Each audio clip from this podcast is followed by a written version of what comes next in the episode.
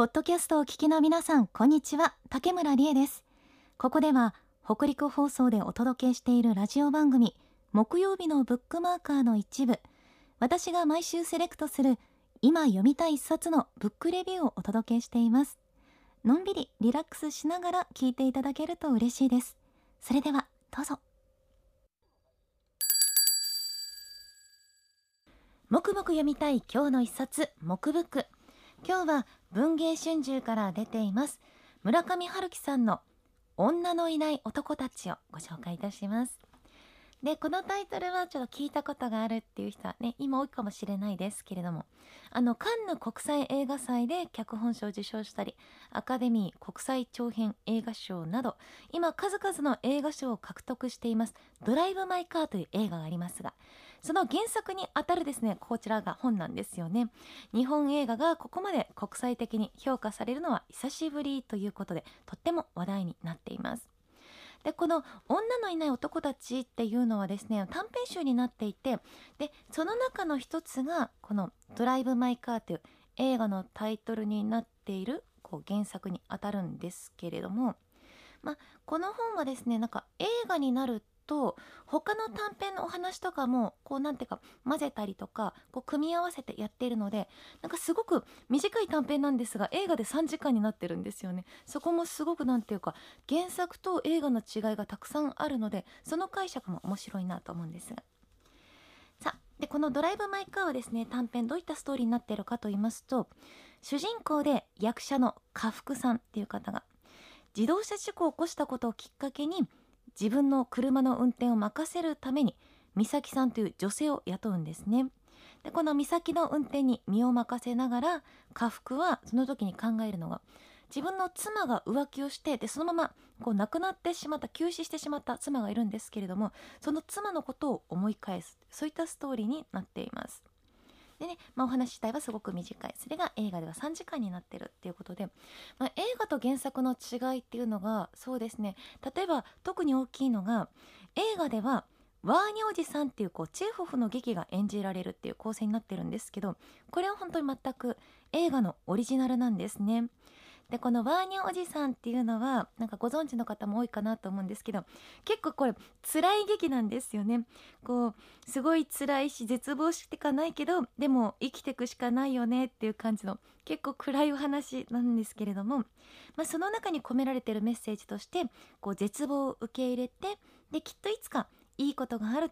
それはもしかしたら死後の世界のことかもしれない。もう現世ではないかもしれないけれどもでもいつかは幸せになれるんだっていうそういうこうギリギリのところで希望をつなぐようなストーリーがこうワーニーおじさんっていうお芝居なんですが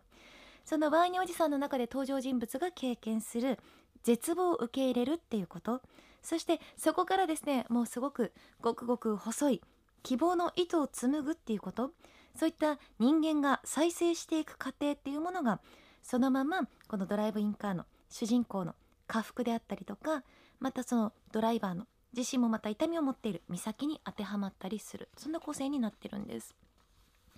だから映画ではこうワーニーおじさんっていうお芝居をいわこうなんかこうつっかえ棒みたいな形にしていて主人公の家福が奥さんを失った悲しみとかなんですごい仲いい夫婦だったんですよなのになんで浮気をしていたのかなとかわからないまま話し合えないままもう亡くなっちゃったから奥さんは。永遠にその答えを得られることができないっていう苦しみをですね、まあ、受け入れていくっていう様子を描いているんですけれども。で今言ったみたいにこの「ワーニャおじさんの劇が入っているっていうくだりは本当に完全に映画のオリジナルなんですけど